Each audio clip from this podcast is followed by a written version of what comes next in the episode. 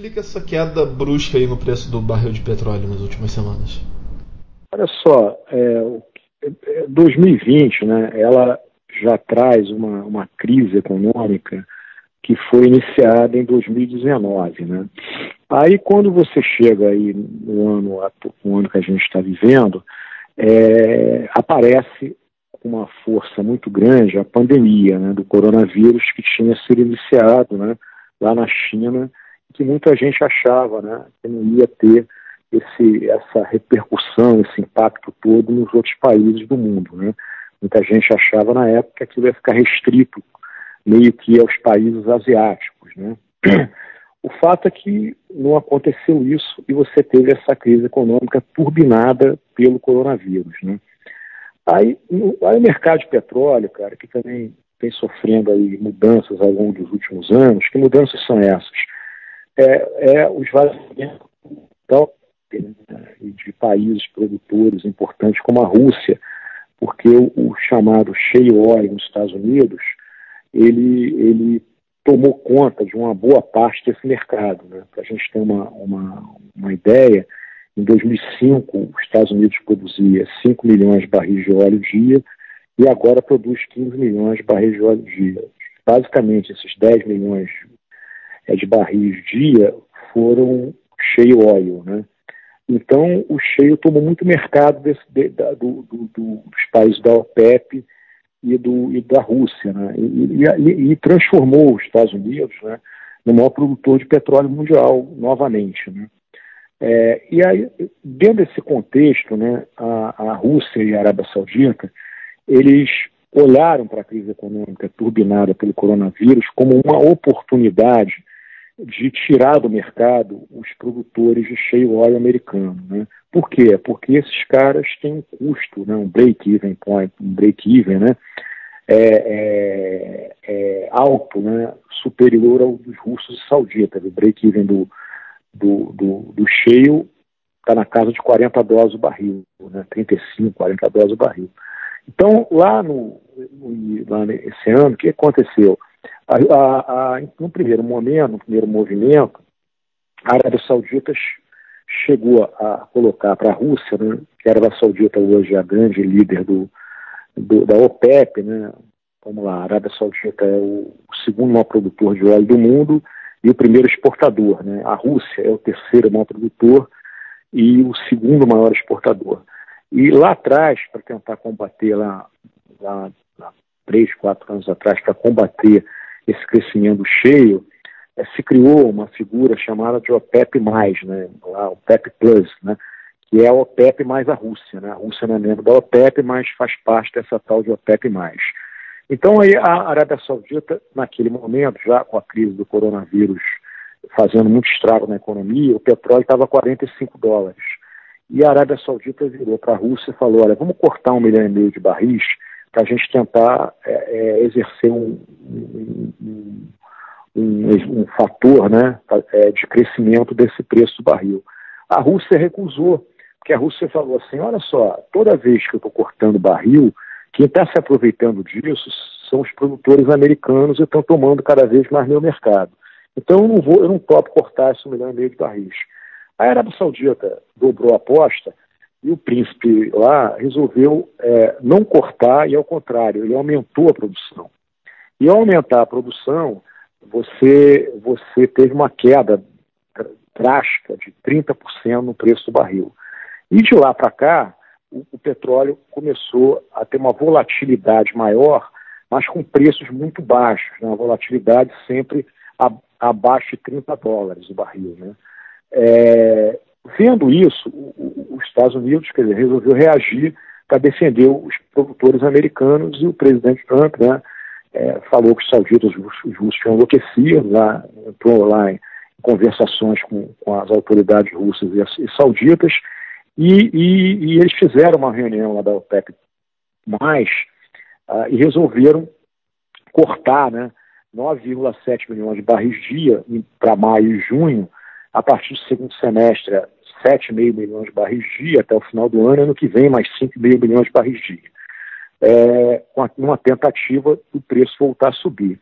Agora, essa crise do coronavírus é, no mercado de petróleo tem trazido muitas surpresas e ineditismos. Né? Qual é o ineditismo maior que ela está trazendo? É, é, é, que o aumento de oferta, né? hoje o mundo está ofertado de petróleo, está nadando em óleo, tem causado né, queda no preço, né, natural, a economia, a teoria econômica manda isso, mas o ineditismo é que tem causado também uma queda no consumo tão grande ou maior que dos preços. Né? Isso que os sauditas e os russos não esperavam. Né? E aí, com essa queda brutal é, nos preços e no consumo, acabou né, que a, eu, eu, falo que a Rússia e, a, e os sauditas foram brincar no abismo e, pro, e, e proporcionaram o maior tombo de preço de petróleo que já aconteceu na, na história da, do mundo, né? É, e eles também se enrolaram com isso, né? Então eles não só prejudicaram o cheio, mas também se prejudicaram, né? Em função de, de, de, dessa, dessa queda brutal no consumo, né? E isso, e, e, veja bem, quando eles cortaram, anunciaram o corte agora para mais de 9,7 milhões, isso aí não fez nem cosquinha no preço, na queda para interromper a queda de preço. O que que está acontecendo hoje no mercado de óleo? Você está, a demanda está caindo, né, é, de 25 a 30 milhões de barris por dia. Então, você cortar 10 num mercado que está caindo 30, não adianta absolutamente nada. Você continuou a, a, a, a uma queda de preço brutal. E aí agora, essa semana passada, né, uma semana atrás, dia 20, você teve aí mais um ineditismo que foi petróleo a zero né, lá nos Estados Unidos e até contratos de petróleo a menos 35 dólares o barril, a menos 40 dólares o barril. O que, que aconteceu esse, esse meditismo que ninguém que trabalha no mercado de óleo podia supor? Né? Primeiro, a gente tem que entender que você tem dois petróleos de referência no mercado internacional. Você tem o petróleo WTI, e ele mostra a, a, o comportamento e a realidade do mercado americano, e você tem o petróleo Brent, que mostra o comportamento e a realidade dos demais mercados. O Brent é um preço mais global. Então, o petróleo que foi a zero os, os contratos que foram a menos 38 dólares o barril são do WTI. O que aconteceu no mercado americano semana passada? Houve um, na terça-feira, no dia 21, vencia contratos físicos. Né? Então, o trader tinha que ir lá no produtor e pegar aquele óleo. Quando o trader verificou o quê? Ah, eu vou lá no produtor, pego o óleo. O que eu faço com o óleo? É, não consigo vender, porque não tem mercado, o consumo desabando. É, não consigo armazenar, seria outra hipótese, porque o armazenamento já está batendo no teto e hoje armazenar óleo está mais caro do que o próprio óleo. Por isso que o negócio foi para negativo é, e os traders tiveram que pagar para tirar petróleo, né, para ficar com o petróleo. Né? É, e agora né, nós estamos numa situação é, é, de uma volatilidade que continua muito grande, né, é, tanto de contratos futuros como, de, como do, do, do, preço presente, né, tudo aí abaixo de 20 dólares. E o receio que eu tenho é que o preço do Brent, que foi a zero, contamine o WTI e acabe levando o WTI também para zero. Né? Por isso que eu acho que a gente chegou numa situação no mercado de, de petróleo muito interessante em particular no mercado americano. O mercado americano hoje ele não pode deixar que o petróleo dele, o WTI, contamine o petróleo Brent, porque senão você vai ter um, uma situação caótica, mais caótica, ainda pior talvez que a pandemia na economia mundial, porque se o petróleo Brent vai, vai para zero, você quebra a Rússia, você quebra o Oriente Médio, você quebra a Petrobras, você quebra uma série de empresas de petróleo, né? É, é, e aí, o que, que os Estados Unidos têm que fazer, né? os Estados Unidos vai ter que intervir nesse mercado de óleo, né? Ele vai ter que fazer a intervenção da mesma maneira que ele fez a intervenção no mercado das empresas aéreas. Aí você já está vendo, inclusive, o próprio secretário do Tesouro americano anunciar que ele, eles estão estudando três hipóteses de intervenção. A primeira hipótese é emprestar dinheiro para as empresas. A segunda hipótese é comprar ações das empresas. E a terceira hipótese é comprar petróleo a contrato futuro e esse petróleo continuar lá dentro do campo. As três hipóteses, elas têm que ter o pressuposto de que da necessidade de paralisar a maior parte da produção de cheio americano. Por quê? Porque hoje você tem que a política hoje para tentar uma volta da estabilização do, do, do, preço do petróleo, até um crescimento do preço do barril, é você enxugar a oferta. Né? E aí você pode enxugar a oferta, tem que paralisar a produção americana, os russos e os saudistas têm que reduzir mais ainda a produção, e até tem que chamar a China para esse jogo, que a China, apesar de não ser um produtor relevante de petróleo, ele hoje é o segundo maior consumidor de petróleo do mundo. Né? Primeiro, Estados Unidos, que consome, antes da crise, era algo em torno de 20 milhões de barris dia, e a China consome algo entre 14 e 15 milhões de barris dia.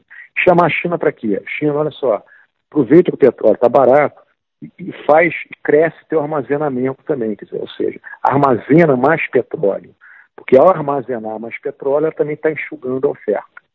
Então, eu acho que o mercado de petróleo está numa situação é, interessante, porque no curto prazo, quanto mais rápido o, governo americano intervir nesse mercado, maior a probabilidade da gente evitar um desastre maior, que é o petróleo em julho, quando começa o verão no hemisfério norte, e a zero novamente, o WTI e, e o Brent se aproximar disso. Né? E a gente tem que aguardar o segundo movimento, porque se esse essa reabertura da economia em diversos países, na Europa, nos Estados Unidos, mesmo no Brasil, funcionar, você não tiver um repique, né, não tiver uma, um crescimento de mortes, de contaminados, vamos torcer para que isso não aconteça, há, há, uma tendência do consumo voltar a crescer um pouco no segundo semestre, né? Porque você está com consumo muito, é, é, uma demanda muito reprimida, né? Por que, que, por que esse evento de consumo cair, apesar do preço cair? É porque o único combate que a gente sabe que é efetivo ao vírus é o isolamento. Então ninguém está andando de carro, ninguém está andando de ônibus, ninguém está andando de avião, só os caminhões né, que estão rodando um pouco, porque eles precisam atender a população com os chamados bens essenciais. Se esse negócio da reabertura da economia começar a dar um funcionamentozinho bom no segundo semestre, você pode ter até um, um, um segundo semestre com aumento, por exemplo, de consumo de gasolina é, assim, bem significativo. Por quê? Porque também a gente vai ter uma segunda travessia desse, desse momento de crise que está passando. A primeira é essa que a gente está vivendo, foi do isolamento, das mortes, da, dos contaminados. A segunda, a segunda onda poderá ser uma onda que onde você é, é, tem um controle maior, mas não tem vacina, né? Então as pessoas vão continuar com medo, né? É, de tomar determinados, retomar determinados hábitos, né? como de andar de ônibus, andar de metrô, andar de trem. Então o carro né, vai ser um, um veículo que vai ser muito usado nessa travessia enquanto não tiver vacina. Né? Então acho que aí você começa a melhorar o mercado de óleo. Então essa situação que eu vejo aí no mercado de óleo de maneira aí resumida. Quando é, acontece esse tipo de coisa, recentemente aí, houve uma corrida para um acordo global que poderia incluir a, a restrição da produção de petróleo. É, você poderia explicar os desdobramentos desse tipo de ação e, e na prática, quando isso acontece, é, há uma intervenção internacional na nossa produção do, do petróleo aqui? O petróleo é commodity, né, cara? Então, o petróleo ele tem, ele tem o preço dele determinado pelo mercado né, internacional, né? E o petróleo, é, é, como commodity, né, que determina o preço do petróleo de maneira estrutural é a curva de oferta e de procura, né, de demanda.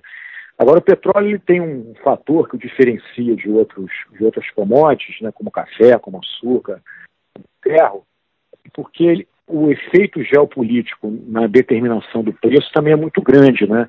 Se você reparar, quer dizer, qualquer telefonema do Trump faz o preço crescer, é, guerras faz o preço crescer ou, ou reduzir, o vírus agora está fazendo reduzir o preço. Então o petróleo tem um componente diferente. Então, obviamente que o Brasil sofre com isso também, né? E a Petrobras também, né? A Petrobras tem um petróleo que é o pré-sal, que é hoje onde ela está expandindo a produção dela, né? Que também tem um break-even aí na casa de 30, 35 dólares, né? Então, o petróleo abaixo de 30 dólares, cara, é, é ruim para todo mundo. É ruim para a Petrobras, é ruim para o cheio, é ruim para o russo, é ruim para o saudita, entendeu? Então, o que a gente imagina é que, que o mercado está se articulando para mudar isso. E até, vamos lá, nesse processo de enxugamento de oferta, lá na frente, quando essa demanda voltar a crescer, nada impede que você tenha outra vez petróleo a 80, 90 dólares o barril. Entendeu? Porque, porque acontece, o, o petróleo ele é o primeiro que sofre com a crise, mas é o primeiro também que se beneficia. Por quê? Porque petróleo barato ajuda no, na recuperação econômica. Então você vai começando a consumir muito petróleo para recuperar a economia, e aí, como a oferta foi enxugada lá atrás, você começa a ter pressão de demanda sobre o preço. E aí o preço pode voltar a subir muito. Aí o grande beneficiado lá no futuro com isso pode ser os sauditas e os russos, que podem entrar com produção mais rápida, né? Do que o, o pessoal do cheio e, próprio, e os próprios países que produzem petróleo offshore, que demoram um pouco mais para voltar ao que era a produção anterior. Mas, de toda forma, quer dizer, é, essa confusão toda que a gente está vendo no mercado, essa desorganização, acho que nunca vista no mercado de petróleo, ela, ela, ela vai ter consequências, né? Vai ter empresa quebrando, vai ter empresa pequena sendo comprada por empresa maior, né? As empresas que estão muito alavancadas vão sofrer mais, né? E, e os planos de, de negócio estão sendo todos mudados, né? A Petrobras mesmo agora anunciou que vai reduzir investimento em, em 30% em 2020, está reduzindo jornadas de trabalho, está hibernando plataforma em água rasa e, e onshore que produz um petróleo caro, então, com isso, ela está tá cortando 200 mil barris por dia de óleo. E a Shell, e a ExxonMobil, e a Chevron estão fazendo coisas parecidas. Então, aquela, aqueles planos que o Brasil tinha de 2029, produzir 6, 5, 6, 7 milhões de barris por dia, eles vão ser adiados, né? Porque na medida que eu estou reduzindo investimento agora, aquilo que eu ia produzir em 2029, agora eu vou produzir em 2031, 32, 33, né? Isso também é muito ruim para lado fiscal do Brasil, né? o petróleo e, e, o gás, o petróleo tem sido uma grande fonte de arrecadação fiscal brasileira nos últimos anos, principalmente no, no governo Temer e agora no primeiro ano, né, 2019, do governo Bolsonaro, em função dos bônus de assinatura, né, dos leilões e também dos royalties. Né, e os royalties beneficiam é, União, Estados e municípios. Essa crise aí vai mudar tudo. Primeiro, o governo já falou que não vai ter mais leilão de petróleo em 2020, então perdeu a arrecadação dos bons de assinatura. E os royalties, né, com essa queda de preço aí do barril e essa redução ou estagnação da produção de petróleo no Brasil durante 2020, eles vão ser reduzidos. Na minha conta, você vai ter uma queda aí de arrecadação de royalties para a União, Estados e municípios em torno de 40%, 50%, entendeu? O que é muito, né? reduzir quase pela, quase pela metade, né? É, então, são esse, esse, esse, esses estragos também que vão ser provocados. E no Brasil, qualquer estrago que, em termos de, de arrecadação fiscal, é muito grave, né? Porque o Brasil é, é, um país hoje que tem um problema fiscal seríssimo, né? Então, você perder uma arrecadação em pleno, em pleno pandemia, onde o Estado voltou a ser keynesiano, no sentido de gastar muito dinheiro, é muito ruim, né? E isso é, é um efeito aí da, é, da, dessa desorganização e dessa, dessa desestruturação que está vivendo esse mercado de óleo nesse momento.